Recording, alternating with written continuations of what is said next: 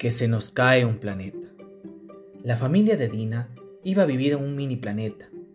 Hace algunos años habría sido la mejor noticia, pero ahora todo el mundo sabía que los mini planetas, esas pequeñas y lujosas islas de tierra que flotaban en el aire, acababan estrellándose contra el suelo. Su misión era investigar el problema. Por eso viajaban a uno que estaba empezando a perder altura. Cuando llegaron, quedaron sorprendidos. Las casas eran increíbles, preciosas. Todo era nuevo y brillante. Nadie diría que tuvieran problemas. Dina no tardó en hacerse amiga de uno de sus nuevos vecinos, un niño muy simpático que además tenía los mejores juguetes.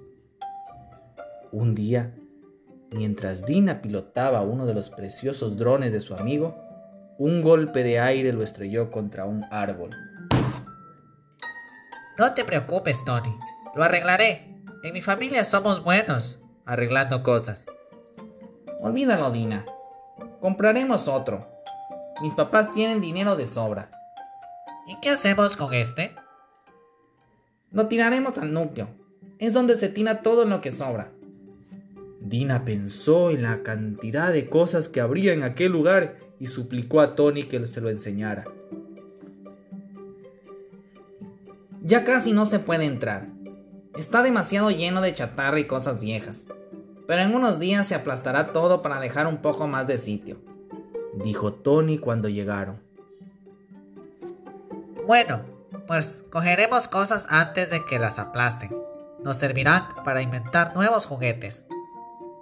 Casi todas las cosas que encontraron estaban tan poco estropeadas que sus juguetes nuevos resultaron estupendos. Lo pasaron tan bien inventando que otros niños se unieron a ellos. En unos días, todos los niños del mini planeta pasaban las mañanas delante del núcleo para recoger lo que tiraban sus papás y utilizarlo para sus inventos.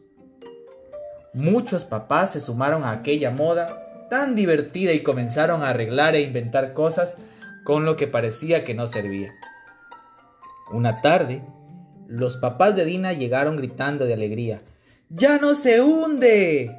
El mini planeta está recuperando su sitio. Pero ese mismo día llegó también el inspector. ¿Qué ha pasado aquí? Ya no está todo nuevo y reluciente. ¿Y por qué nadie compra nada? Tenía razón el inspector. Arreglar cosas era tan divertido que ya apenas tiraban nada. Así que el núcleo estaba más vacío y llevaba tiempo sin tener que aplastarse.